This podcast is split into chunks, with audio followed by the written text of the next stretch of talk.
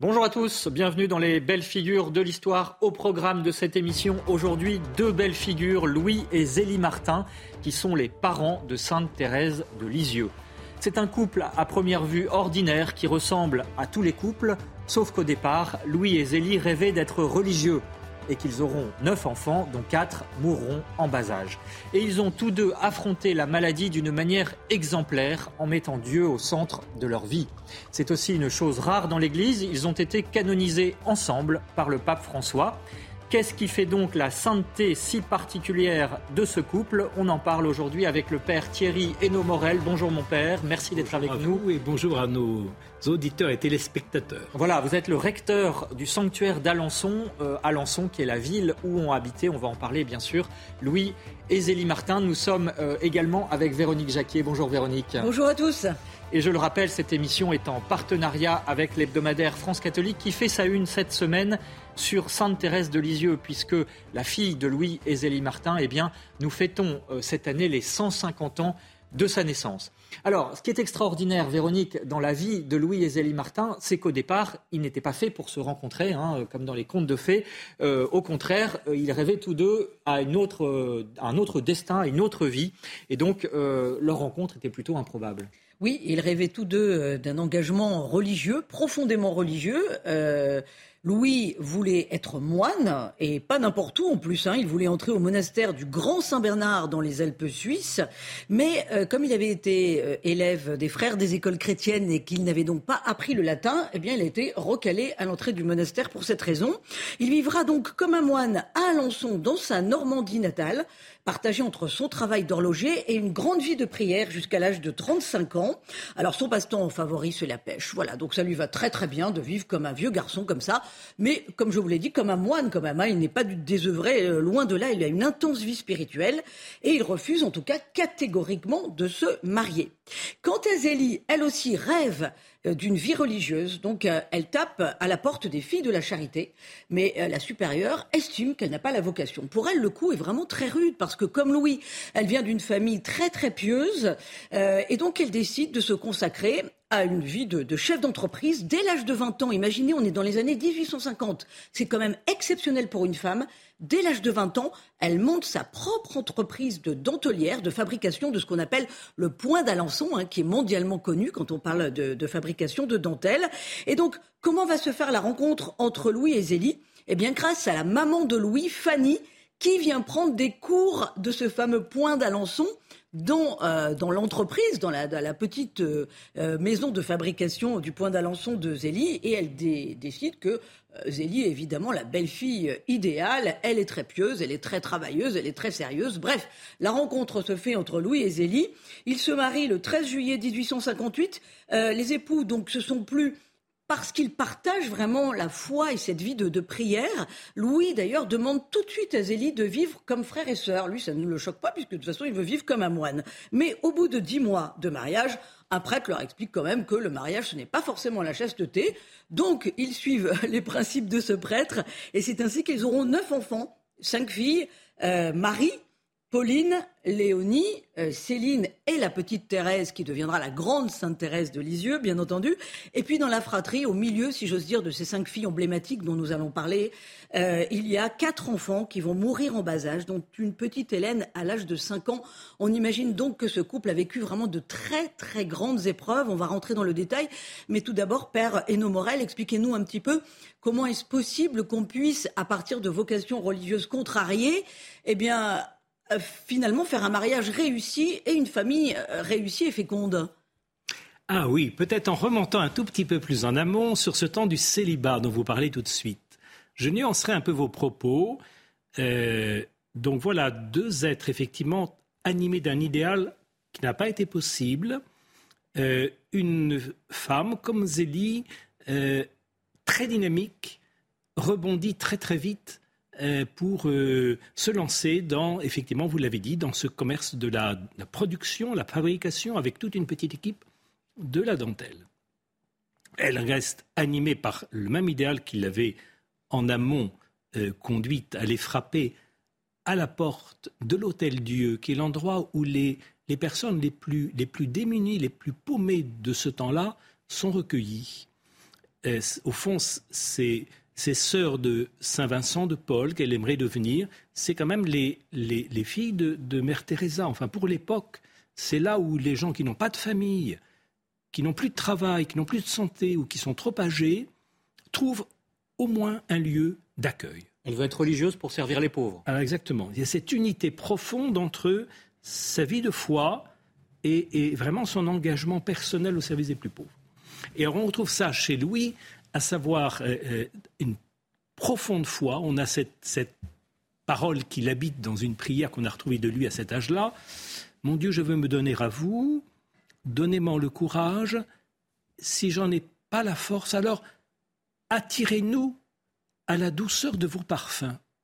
Il y a cet attrait de Dieu qui restera extrêmement présent chez l'un et chez l'autre et qui chez lui se concrétisait dans un univers somptueux, qui est le Grand Saint-Bernard, là-haut, euh, sur le col, euh, où à la fois on a la vie fraternelle, on a la prière, on a la beauté et on a le service des gens perdus dans les passages de ce col dangereux avec ces chutes de neige et il faut aller rechercher bon, tous les voyageurs perdus. Et donc c'est le latin qui l'a empêché de rentrer dans les ordres Exactement. Il a essayé pendant un an de, le dominer, enfin de, maîtriser le latin. Autant avec l'allemand, il a eu des facilités, autant avec le latin, il a bloqué. Et il a dû renoncer parce qu'il y perdait presque un peu, non pas son latin qu'il n'avait pas encore trouvé, mais sa santé. Hein. Donc il a vu cela comme étant un appel à rebondir. Alors je me démarquerai de cette idée que Louis est un moine dans le siècle. Ça, c'est pas juste.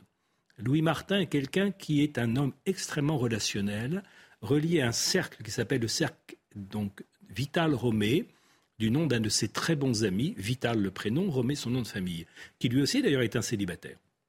D'autres, bien sûr, sont mariés dans ce cercle. Non, non, c'est un homme très relationnel, en même temps qu'un méditatif et un priant, mais c'est aussi un homme engagé dans, dans, déjà la vie associative. Il fait déjà partie des conférences de Saint-Vincent de Paul. C'est une fausse image que d'en faire un moine dans le siècle. Non, non, non, non. Il assume la vie, la vie euh, déjà de, de laïcs dans le siècle. Oui. Père Renaud Morel, rappelez-nous euh, au préalable le contexte de l'époque, parce que évidemment, euh, on est au milieu du 19e siècle. c'est un siècle assez compliqué pour les catholiques. Ils sont divisés, notamment dans leur rapport à la Révolution française. Certains veulent accepter euh, les suites de cette révolution française, les autres euh, le rejettent et euh, il y a les rejettent pardon et, il y a un nombre incalculable de régimes politiques qui se succèdent. Donc comment est-ce que Louis Martin notamment qui fait partie de votre famille, vous êtes un arrière petit neveu, hein, je le précise, a vécu toute cette période et ce contexte bouillonnement politique qui, qui a divisé les catholiques? Votre question est tout à fait pertinente parce que nous parlions justement du cercle vital romé et puis des conférences Saint-Vincent de Paul. C'est là-dedans qu'il, dans son célibat déjà, il s'unifie.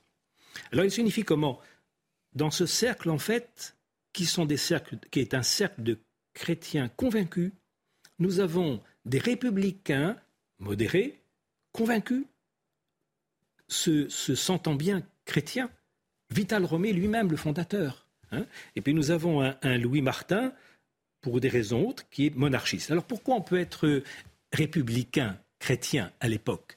Euh, Frédéric Ozanam, universitaire, historien, dit quand l'Empire romain s'est effondré, on n'a pas rêvé de restaurer, après les invasions, l'Empire romain devenu chrétien au IVe siècle. On a été de l'avant et on, s'est tourné vers les barbares en se disant allez, il faut évangéliser ces mondes nouveaux, les Alamans, les, les Visigoths, les Ostrogoths allons au-devant. Et qui sont les Alamans du 19e siècle Voilà, c'est ça. Alors c'était passons aux barbares. Ça veut dire, au fond, passons à des sociétés nouvelles, à des... Et puis il ajoute, non seulement il y a un passage missionnaire à faire, il faut aller au-devant, apporter l'annonce du Christ, mais il faut voir aussi que l'émergence de ces requêtes de liberté vient quand même bien souvent des gens euh, confrontés à la misère.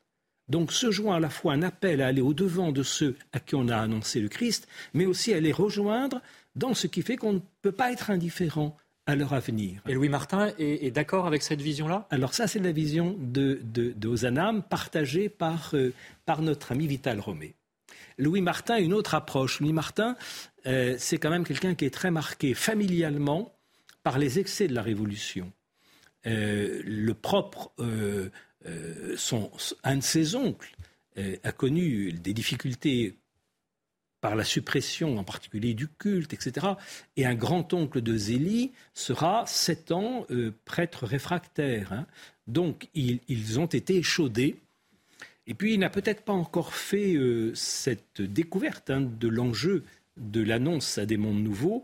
Et alors justement, entre Louis Martin et, Vital Romé, il y, a, beaucoup de dialogue, pour ne pas dire de confrontation. Mais notre ami Osana m'avait dit ce serait génial que des chrétiens, au nom de leur foi, arrivent à se retrouver, y compris dans des convictions différentes. Et le cercle Vital Romé est l'expression même d'une réussite de cela, à un point tel que Louis Martin demande à Vital Romé, demandera par la suite à Vital Romé de devenir le parrain de Céline, à sa sœur Pauline, républicaine elle aussi chrétienne, de devenir la marraine de Pauline, donc les divergences politiques euh, ne les fâchent pas définitivement. C'est-à-dire que ce sont des gens suffisamment profonds dans leur foi pour ne pas identifier un choix géopolitique ou un choix de type un peu idéologique avec la foi elle-même.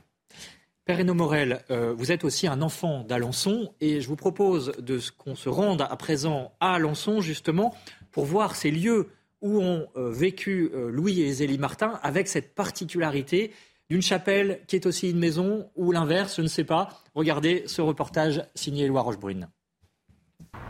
En plein cœur d'Alençon, la maison des Saints Époux Martin est grande ouverte aux pèlerins. En montant les marches du sanctuaire, on pénètre dans l'intimité d'une famille. La chapelle a été construite en 1925, au premier étage de la maison.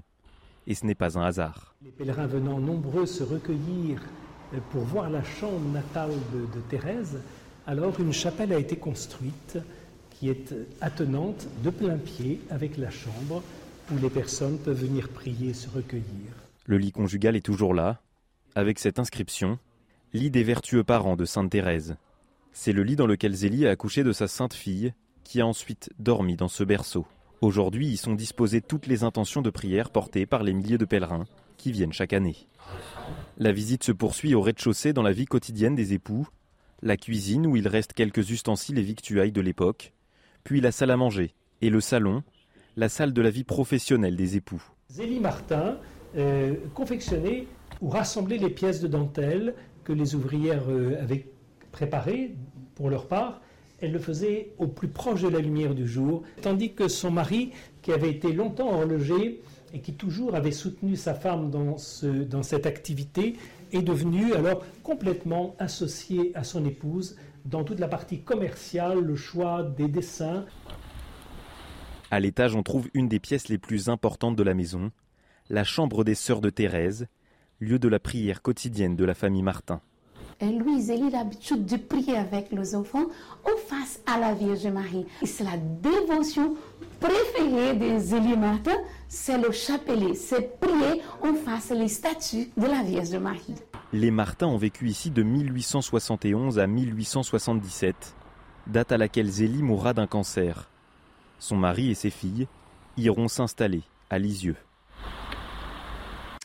Voilà ce reportage signé Éloi Rochebrune avec euh, pour guide le père Eno Morel qui est avec nous également euh, en plateau pour euh, mieux découvrir, mieux connaître cette vie extraordinaire dans l'ordinaire d'une certaine manière entre Louis et Zélie Martin, les parents de Sainte Thérèse de Lisieux.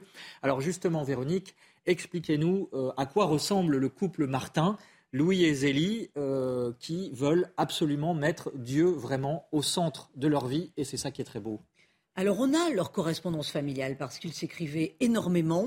Euh, on a le témoignage, bien entendu, de leur fille. Euh, et la communication entre les époux est profonde et vraie. Ils parlent de tout, ils aiment lire ensemble la vie des saints, ils ont vraiment l'habitude de, trouver non seulement des temps de prière, comme on l'a vu dans le reportage, auprès de la Vierge dans la chambre, mais aussi vraiment de, se nourrir de la vie des saints. Et donc ils se fortifient mutuellement dans leur foi. Zélie a quand même un tempérament assez angoissé et elle écrira à plusieurs reprises que son mari est vraiment un soutien et un consolateur. Et s'ils se disputent à minima, c'est toujours au sujet de l'éducation des enfants. Et encore, hein, ce n'est pas, ça n'arrive pas tous les jours. Donc euh, vous l'avez dit, euh, Père Eno Morel, ce n'est pas du tout un couple replié sur eux-mêmes, ce sont vraiment des laïcs engagés dans la société au service des pauvres, notamment à travers la, la société de, de Saint-Vincent-de-Paul. Et puis, ils sont très informés par les journaux de ce qu'il se passe dans le pays et ils sont logiquement épouvantés d'ailleurs euh, en 1871, en mai 1871, par le massacre euh, de Monseigneur Darbois, l'archevêque de Paris, euh, qui va périr sous les coups des communards. L'époque, de toute façon, est quand même anticléricale. Alors voilà, pour eux, c'est vraiment Dieu premier servi. On va rentrer dans le détail de la façon dont ils vivent quotidiennement leur sainteté, mais euh, le rêve de jeunesse qu'ils poursuivent tout au long de leur vie, c'est vraiment ensemble, ensemble, d'essayer de tout faire pour devenir des saints. Concrètement, Véronique, expliquez-nous comment se déroule leur journée de ce point de vue, notamment euh, de la recherche spirituelle. Alors, la messe le plus souvent possible, une ou plusieurs fois par semaine. À l'époque, cela n'allait pas du tout de soi. Hein. Euh, pour eux, c'est un besoin vital et c'est une fête, mais il faut savoir qu'à l'époque, on ne communiait pas euh, tous les jours, loin de là. Alors, attachement, bien entendu, à tous les sacrements, le baptême de leurs enfants, la confession, le sacrement, donc, bien entendu, euh, de l'Eucharistie. Euh, ils sont très liés à leur vie de paroisse, ils sont très engagés dans la vie de leur paroisse, et puis cela va donc de pair avec les processions, les pèlerinages qu'ils peuvent faire. Zélie est membre du tiers-ordre franciscain, très en lien avec l'esprit de Saint François d'Assise. Il faudra, Père Héno Morel, que vous nous expliquiez ce que ça veut dire hein, que de faire partie d'un tiers ordres. Il y a donc bien entendu, je vous l'ai dit, la prière personnelle en couple ou en famille qui est quotidienne euh, au pied de la Vierge Marie. Et puis, de cette vie découle une évidence. C'est une forme de vie d'ascèse, c'est-à-dire jeûne et pénitence. Louis s'interdit de fumer. Il n'est pas question de monter dans un train en première classe. Au contraire, on choisit la troisième classe à l'époque. Et puis tout ce qu'on peut, on le donne aux pauvres. Pour eux, le vrai bonheur n'est pas à chercher en ce monde, mais bien entendu, ça, ça aussi c'est un trait de l'époque, de la vie spirituelle de l'époque, c'est vraiment de gagner le ciel, de chercher à gagner le ciel, donc dans l'union à Dieu, qui n'est pas un Père lointain, mais qui est un Père tout proche. Alors la piété mariale passe aussi, il ne faut pas l'oublier, par la récitation euh, du chapelet, et puis donc par une grande charité dans l'aide aux autres, s'occuper de familles sans abri ou de clochards sous que l'on trouve dans la rue. Louis s'occupait beaucoup de ces pauvres qu'il allait chercher dans la rue, qu'il aidait non seulement à manger, mais disons les choses, à essayer de rester un petit peu sobre. Et puis alors, imaginez ce que ça signifiait une vie aussi intensément chrétienne, avec, je vous le rappelle, Zélie qui était mère de famille, donc mère de neuf enfants au total, euh, et qui euh, se levait à 6 heures pour s'occuper de sa petite entreprise et euh, de gérer, là encore, neuf ouvrières. Elle avait neuf ouvrières à sa charge. Louis abandonnera, lui, son commerce d'horlogerie pour aider Zélie, qui était complètement débordée, tant d'ailleurs son entreprise connaissait de succès. Et ça, c'est pas banal. Alors, Père Héno Morel, il y a quand même une question qui se pose parce que on peut avoir l'impression de l'extérieur que le mariage entre Louis et Zélie Martin a été d'une certaine manière arrangé. Ça se faisait à l'époque. Bon, mais, Véronique nous a parlé de leur vie spirituelle qui est admirable, mais est-ce qu'on peut considérer que euh, ce couple euh, s'aimait, qu'il y avait euh, vraiment de, l'amour entre deux dans le mariage? Je trouve c'est intéressant de revenir là-dessus. C'est pas un mariage arrangé. C'est pas la première fois que Madame Martin Mère avait parlé de telle ou telle personne, dont Pauline Romé, dont nous parlions tout à l'heure, qui avait été pressentie comme pouvant être l'épouse de Louis. Et Louis était resté réservé. Ce n'était pas un refus catégorique, hein. c'était une réserve. D'où venait cette réserve? Certains pensaient qu'il avait fait une consécration personnelle et qu'il vivrait en consacré, euh, voilà, cette vie de, laïque dans le, dans le monde, dans le siècle. Euh, il faut tenir à la fois que Madame Martin en a parlé à son fils de cette petite jeune femme qu'elle trouve tout à fait sympathique et puis intelligente et vive et déterminée et croyante. Et travailleuse. et travailleuse. Mais il faut, je crois, aussi tenir le fait que quand ils se sont croisés sur ce pont, ils ne se connaissaient pas. Et que euh, Zélie a toujours dit, au fond, cette prière que je faisais au Seigneur pour celui que je serais appelé à rencontrer, j'ai eu l'impression qu'elle se réalisait en croisant cet homme dont l'allure, la distinction, quelque chose qui émane. Le physique, c'est pas seulement du physique, c'est souvent l'expression d'un être, hein, d'une intériorité, enfin, de, oui, de ce qu'est la personne. C'est celui-ci que j'ai préparé pour toi. C'est une rencontre qui a eu lieu sur un pont Sur le pont. Hein, c'est l'image qui restera. Alors c'est assez remarquable parce que quand on va à Alençon, entre la porte qui s'est fermée sur le projet de Zélie d'entrer chez les sœurs au service des pauvres à l'hôtel Dieu et le pont sur lequel ce couple se rencontre, il n'y a pas 100 mètres. Et quand on parle de sainteté, je pense que la sainteté telle qu'il l'incarne c'est pas un projet qui serait préécrit et qu'il faut appliquer chapitre par chapitre, euh, page par page. C'est souvent euh, consentir à ce que les choses se passent pas comme on l'avait imaginé. Se laisser, se laisser détourner de ses projets en quelque sorte. Alors le projet, euh, du moins l'idéal sous-tendant le projet, précisément, ils ne le perdront pas, mais ils le vivront un peu ailleurs. À l'intérieur du mariage. À travers ce pont qui s'ouvre pour eux, qui est ce mariage. Et alors c'est génial parce que que le mariage soit symbolisé par un pont, la rencontre de deux rives et l'aller-retour que la vie va être obligée d'entraîner pour l'un et pour l'autre, alors là, le Seigneur, il est, il est doué hein, pour parler en images et nous concrétiser, effectivement, comme vous le rappeliez tout à l'heure, ce couple, non pas être premier couple canonisé, heureusement, il y en a bien d'autres, mais canonisé ensemble. ensemble. Hein Alors, c'est quand même un mariage, et on verra ça juste après la publicité, qui a été marqué par de nombreuses épreuves. Hein, et on va vous raconter tout cela, bien sûr. Père Eno Morel, vous êtes avec nous, avec Véronique Jacquier. Vous restez donc à notre écoute. On se retrouve dans un instant. De retour dans les belles figures de l'histoire, nous parlons d'un couple célèbre, Louis et Zélie Martin, célèbre parce que parents de la petite, et qui est devenue sainte elle aussi, Thérèse de Lisieux, la plus grande sainte des temps modernes, hein, disait euh, Pidis, et qui fête cette année les 150 ans de sa naissance. Nous sommes en compagnie du père euh, Thierry Hénomorel, euh, qui est l'auteur de Louis et Zélie Martin, donc, et qui fait partie de la famille de Louis Martin. C'est ça qui est étonnant, c'est publié au CERF, hein, cette étude que vous avez menée à partir des archives euh, de la correspondance notamment entre euh, Louis et Zélie Martin. Et nous évoquons également euh, ce mariage, ce mariage qui n'était pas prévu au départ, mais qui va être effectivement d'une certaine manière sanctifié par la vie de prière de Louis et Zélie Martin, sanctifié aussi peut-être, Véronique, par les épreuves, les nombreuses épreuves que connaîtront ce couple. Oui, le couple avait, a vraiment connu de grandes épreuves, puisqu'ils auront neuf enfants.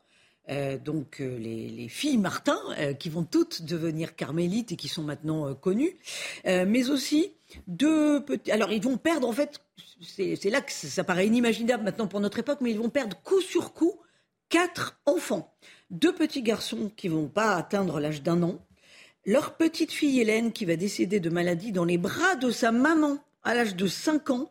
Et Zélie a écrit qu'elle avait envie de mourir pour rejoindre cet enfant, tant son chagrin était grand, ce qu'on peut comprendre bien entendu. Et puis elle a eu aussi une petite fille prénommée Thérèse, euh, qui meurt à sept semaines car sous-alimentée. Alors ça aussi, ça nous paraît complètement fou aujourd'hui, mais pourquoi sous-alimentée eh Bien parce que Zélie ne peut pas l'allaiter. À l'époque, euh, évidemment, on avait recours à des nourrices, et la nourrice a négligé l'enfant. Donc c'est effroyable. Évidemment, Louis et Zélie auront un grand sentiment de culpabilité aussi, mais il faut remettre les choses dans le contexte de l'époque. Alors la santé de Zélie va se dégrader après toutes ces épreuves. Malgré sa foi immense, elle va connaître l'insomnie, la perte d'appétit, un état dépressif, disons les choses. Euh, mais le couple, de toute façon, n'a pas le temps de s'apitoyer hein, sur lui-même. Pourquoi? Eh bien parce qu'il y a les autres enfants à élever, il y a évidemment toutes ces épreuves que l'on confie à Dieu, et puis euh, il y a aussi la guerre de 1870, dont le contexte n'est franchement pas rose. Alors, leur vision de la vie, d'ailleurs, va se fortifier avec toutes ces épreuves. Le plus sage est de se résigner à la volonté de Dieu et de se préparer d'avance à porter sa croix le plus courageusement possible. Voilà ce qu'écrit Zélie euh, quand ils perdent ses enfants coup sur coup. Les Martins offrent donc leurs enfants perdus à Dieu avec un abandon qui est vraiment héroïque. Ils estiment que jamais le secours et la grâce de Dieu, de toute façon, ne leur font défaut. Ça, c'est absolument incroyable et c'est ce qui illustre leur sainteté de penser que Dieu est toujours là malgré les épreuves et qu'il les soutient. Ils se consolent en se disant que leurs enfants sont au ciel. On revient à cette idée de toute façon que le ciel est très très présent et qu'il commence dès ici-bas sur terre. Et ils les prient, ils prient leurs enfants qui sont décédés pour demander force et courage. Alors, L'autre grande épreuve, c'est la maladie de Zélie. Euh, elle va souffrir d'un cancer du sein. Alors, on découvre un kyste, probablement cancéreux, quand elle a seulement 34 ans. Et elle ne soigne pas ce kyste. Alors il faut dire qu'à l'époque, là encore, on ne s'apitoyait pas sur son sort. Hein. Et la maladie se déclare vraiment 11 ans plus tard. Malheureusement, c'est trop tard. Le cancer a métastasé. Et Zélie se s'est condamnée. D'ailleurs, les médecins ne lui cachent pas le fait qu'elle n'a plus beaucoup de temps à vivre. Elle ne se révolte pas. Elle s'abandonne à Dieu en se disant que si elle ne guérit pas, c'est que peut-être elle sera plus utile à ses enfants quand elle sera au ciel et que Dieu s'occupera lui-même mieux qu'elle de ses enfants. Vous imaginez, elle a cinq enfants à charge, l'aînée Marie qui a 17 ans et la petite Thérèse, donc la future grande Sainte Thérèse de Lisieux, qui a seulement 4 ans. Elle pense que Dieu donc prendra soin de ses enfants. Alors qu'est-ce qu'elle fait? On pourrait dire c'est épouvantable, toute la famille craque, euh, tout le monde est dépressif. Non, pas du tout. Elle continue à travailler, elle garde sa souffrance pour elle, elle est forte, vaille que vaille. Elle continue à travailler, à s'occuper de sa maison comme si de rien n'était pour n'inquiéter personne. Mais évidemment, toute la famille est quand même sensiblement mise au courant et sollicite le ciel. Donc intense vie de prière familiale, prière des amis, bien entendu, puisqu'on l'a dit, c'était des, laïcs euh, très engagés, prière paroissiale euh, et même pèlerinage à Lourdes pour demander un miracle. C'est-à-dire que Zélie, très malade, va prendre le train depuis, euh, depuis Alençon pour aller jusqu'à Lourdes dans la grotte de Massabielle avec ses filles Marie, Pauline et Léonie. Cependant, pas de miracle. Il faut imaginer qu'en plus de la maladie, la fatigue et les périspéties du voyage finalement aggravent le mal. Terrible souffrance à l'époque qu'on ne s'est pas apaiser, hein, il n'y a pas de chimiothérapie. Euh, et donc Zélie va s'éteindre dans la nuit du 27 au 28 août 1877 en abandonnant à Dieu son mari et ses enfants quand elle est sur son lit de mort. Tous les enfants viennent évidemment la voir. Donc imaginez la petite Thérèse de Lisieux qui a seulement 4 ans pour confier sa maman au Seigneur.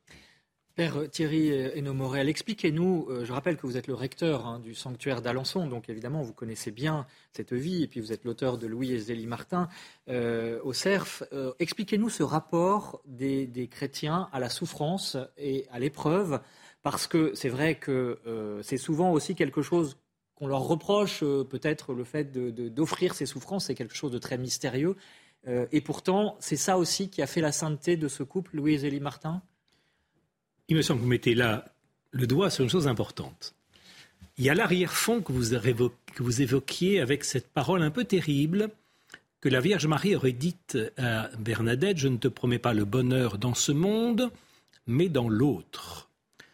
Il semble que ce ne soit pas la traduction exactement. Je ne te promets pas le bonheur de ce monde, mais de l'autre. Et chez Zélie Martin et chez Louis, ils baignent heureusement dans une atmosphère d'une autre nature.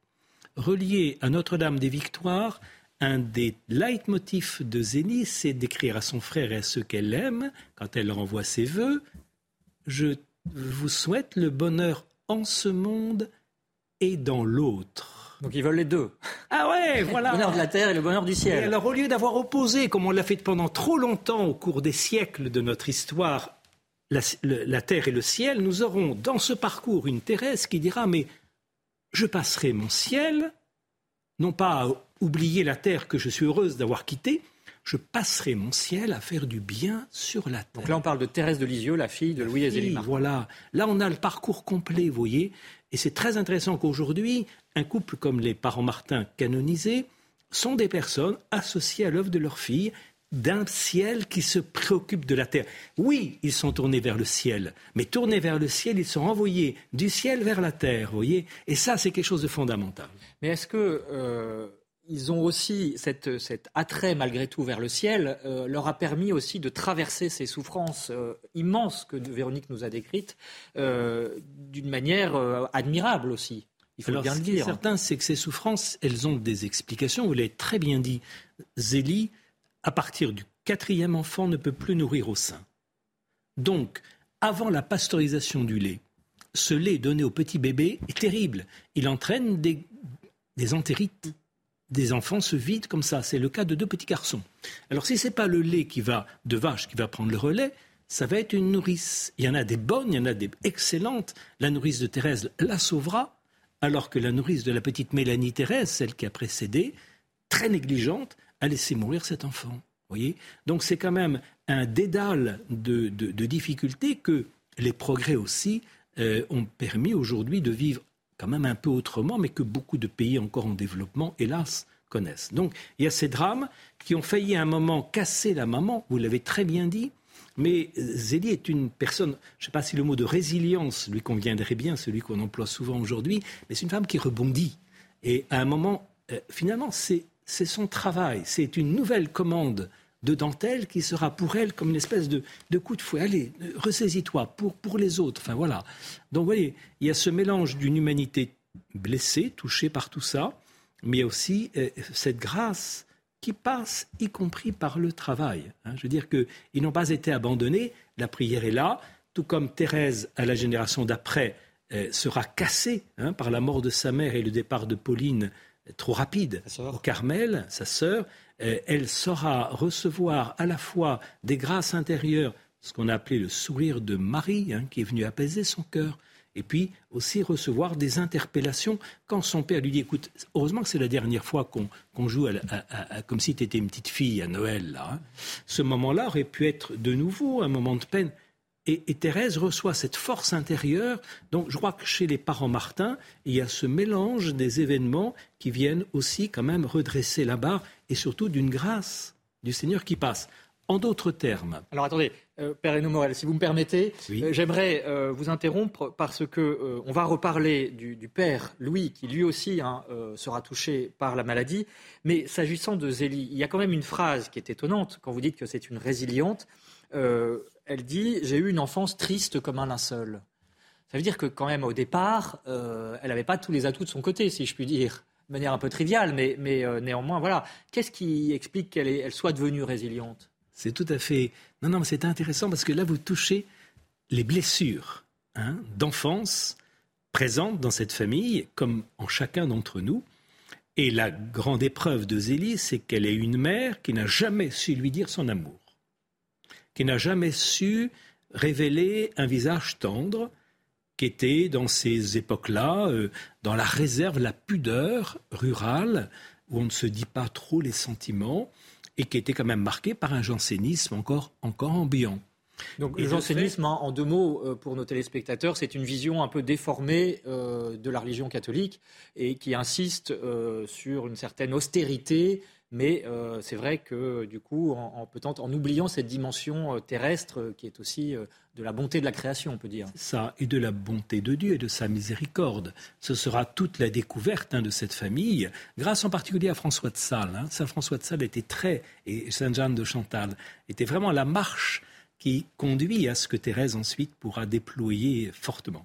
Donc, effectivement, il y a quand même une blessure d'origine par un manque d'amour chez Zélie qui sera une profonde épreuve dont la rencontre de cet homme doux est devenu de plus en plus doux qu'est Louis Martin.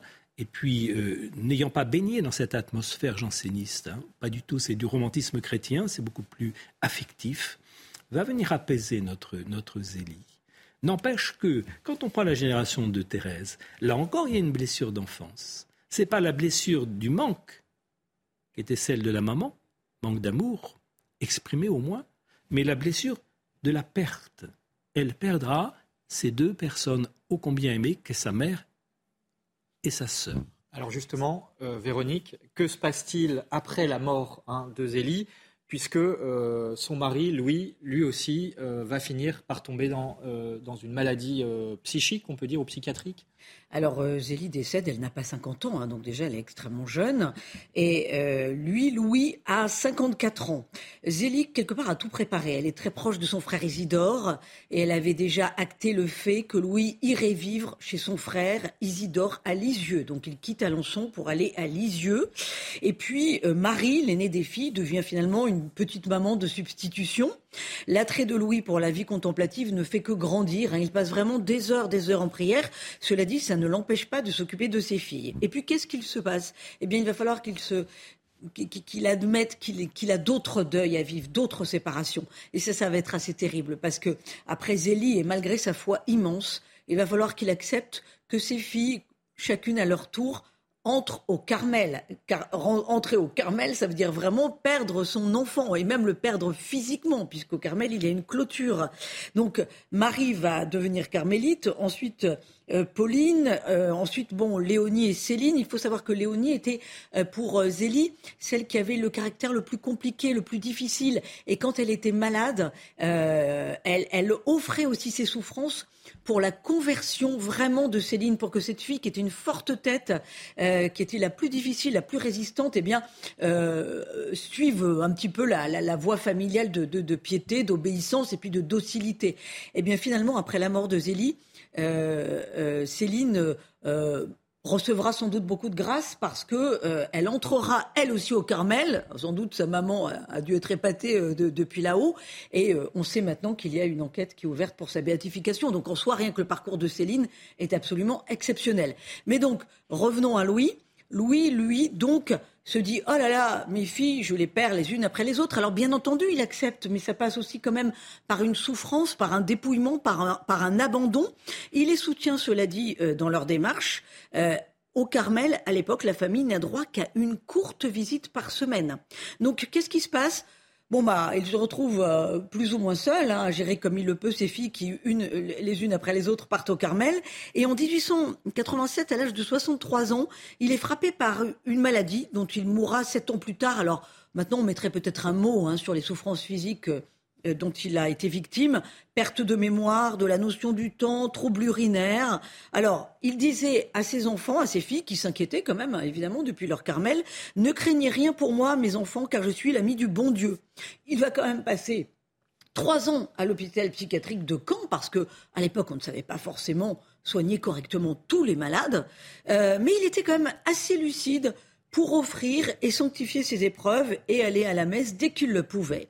Il mourra, cela dit, le 29 juillet 1894 après avoir reçu les derniers sacrements et Sainte Thérèse de Lisieux dira plus tard Le bon Dieu m'a donné un père et une mère plus dignes du ciel que de la terre. Voilà comment elle rendait un magnifique hommage à ses parents. Merci Véronique. Père euh, Thierry et Morel, comment expliquer ce mystère de la croix dans la vie de Louis, dans la vie de Zélie Martin, et, de la manière aussi dont ils l'ont vécu. Et il y a cette très belle image à la cathédrale de Lisieux de l'hôtel, du maître-autel, euh, qui a été offert par Louis Martin avant sa maladie, mais qui, d'une certaine manière, peut euh, symboliser justement cette offrande de lui-même qu'il a fait, et, peut-être, du coup, provoquer cette fécondité chez notamment sa fille, Sainte Thérèse de Lisieux, qui est devenue sainte, peut-être grâce à ses souffrances. Est-ce qu'on peut aller jusque-là? Il me semble que dans la vie de la famille Martin, comme dans la nôtre, il y a des étapes quand même différentes. Hein, et qu'avant d'en arriver à ces étapes ultimes, tant pour Zélie que pour Louis, il y a ce qui fait la trame de nos vies, marquée bien sûr par ces, ces nombreuses joies et puis des épreuves qui pourraient s'apparenter euh, à des croix qu'il faut consentir à apporter. Alors je ferai peut-être une petite précision quand même. Donc une des croix euh, de la famille, c'est euh, donc Léonie. Hein. Léonie qui elle n'est pas entrée d'ailleurs au Carmel. À la visitation de Oui, pardon. Oui, pardon. C'est moi qui, qui ai fait une petite confusion. C'est juste pour montrer que euh, c'est intéressant. On, a, on a, et je pense à tous les parents qui ont des, des enfin, moins des, des, rêves, oui, des, des, ambitions pour leurs enfants. on a quatre filles qui sont relativement euh, en phase avec euh, l'idéal et les modèles des parents. Et puis il y a le canard boiteux. Et puis il y a le canard boiteux.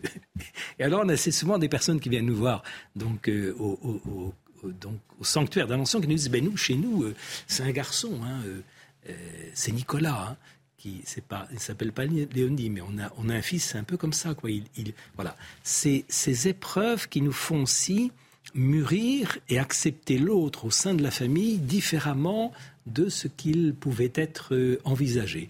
Et ça, ça a été une maturation, bien sûr, de la part de Léonie, qui petit à petit s'est apaisée parce que elle avait un excellent cœur. Au fond, Léonie, c'est celle qui est moins belle, moins douée, qui n'entre pas euh, sur les, normes. Et euh, il va falloir qu'elle découvre aussi ses qualités. Et on découvre qu'elle a un cœur extraordinaire qui n'aspire qu'à aimer. Et alors c'est intéressant parce que, au fond, chez les Martins, comme chez nous, on a trois types de prières. On a celles qui sont vite exaucées, presque à, le temps de la demande. Hein. Euh, Zélie se rend faire un pèlerinage en disant J'aimerais, Seigneur, que vous me donniez une nouvelle enfant. Elle vient d'avoir Marie, euh, déjà, qui qui est, en train de grandir. Et elle fait cette demande le 8 septembre 1860, le 7, pardon, le 8 décembre, le 7 septembre suivant, donc neuf mois moins un jour, on a la petite Pauline qui apparaît. Ça, c'est la prière rapidement exaucée. Après, on a des prières qui sont longues à être exaucées. C'est Léonie. Pendant 14 ans, les parents, les sœurs prient pour que Léonie trouve une voie de bonheur et qu'elle soit peut-être plus heureuse, plus intégrée dans la communauté de la famille. Et il a fallu attendre 14 ans pour que ça se réalise. Hein, où là, elle découvre que, au fond, Léonie regarde, dit la maman, elle regarde dans mes yeux pour voir ce qui peut me faire plaisir. Elles se sont retrouvées, là, elles se sont vraiment trouvées.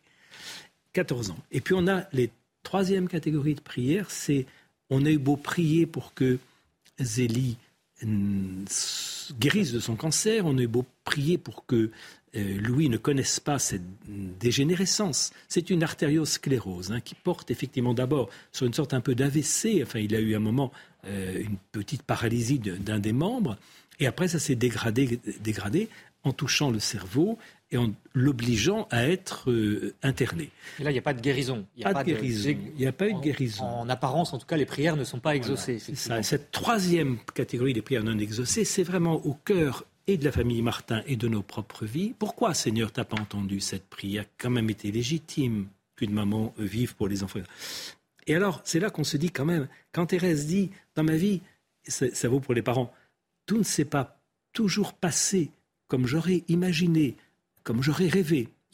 Mais au bout du compte, Seigneur, tu as dépassé mon attente.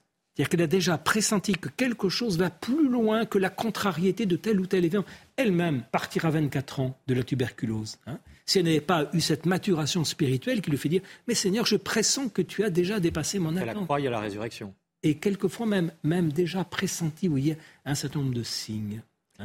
Renaud Morel, malheureusement, cette émission touche à sa fin. On sent qu'on en parlerait des heures en votre compagnie. Euh, peut-être pour terminer, Véronique, quelques livres pour approfondir justement euh, cet itinéraire extraordinaire euh, dans une vie ordinaire finalement de Louis Zélie Martin. Eh bien entendu, le livre du père Eno Morel, qui est avec nous, Louis et Zélie Martin, aux éditions du CERF. Alors, le livre qui a lancé la cause en béatification des époux Martin, et l'histoire extraordinaire de la famille Martin, par le père Stéphane Joseph Pia aux éditions Teki. Euh, Louis et Zélie Martin, les Saints de l'ordinaire par Hélène Mongin aux éditions de l'Emmanuel. C'est un livre vraiment qui est très facile à lire et qui est édifiant justement par le nombre de détails pour bien comprendre la vie de, toute la famille. Euh, je vous recommande aussi la correspondance familiale entre Louis et Zélie Martin aux éditions du CERF. Et puis euh, le livre du père Olivier Ruffray, Louis et Zélie Martin, La sainteté à portée de main, c'est aux éditions de l'Emmanuel. Euh, sans oublier évidemment France catholique qui fait sa une donc cette semaine sur Sainte-Thérèse de Lisieux et qui chaque semaine vous propose la vie de saint. C'est à découvrir sur france-catholique.fr. Voilà, à l'occasion des 150, ans euh, de la naissance de Sainte Thérèse de Lisieux, donc fille de Louis et Zélie Martin. Un dernier mot euh, pour vous dire qu'ils ont été canonisés, Louis et Zélie Martin, à Rome le 18 octobre 2015 par le pape François, donc c'est assez récent. qu'ils sont fêtés tous les deux le 12 juillet, c'est la date anniversaire de leur mariage. Et puis, une citation pour terminer, vous en avez l'habitude. Le bon Dieu m'a donné un père et une mère plus dignes du ciel que de la terre. La phrase est de Sainte Thérèse de Lisieux. On l'a déjà entendu dans la bouche euh, de Véronique. Merci, Père Eno Morel. Euh, peut-être un dernier mot, votre actualité. C'est un colloque le 13 mai sur Sainte Thérèse de Lisieux. Absolument. Comme c'est l'année de 550 ans de sa naissance, nous organisons un, un colloque tout à fait intéressant, provoqué finalement par la thématique que l'UNESCO a choisie en reconnaissant Thérèse quelqu'un qui peut faire partie de ces personnalités marquantes de l'histoire euh, pour lesquelles il y a un biennium au titre d'une Thérèse au service de l'éducation, de la culture et de la paix. Donc ce colloque, le 13 mai, portera sur ces trois thématiques un peu inhabituelles pour aborder Thérèse et que nous remercions finalement la société civile de nous provoquer à creuser. Voilà, et puis euh, Sainte Thérèse de Lisieux, elle est aussi patronne secondaire de la France, c'est la plus grande sainte des temps modernes, hein, c'est ce que disait le pape Idis. Eh bien, nous en parlerons également euh, demain dans Enquête d'Esprit à 13h, donc vous restez à notre écoute et bien sûr, l'info continue sur CNews.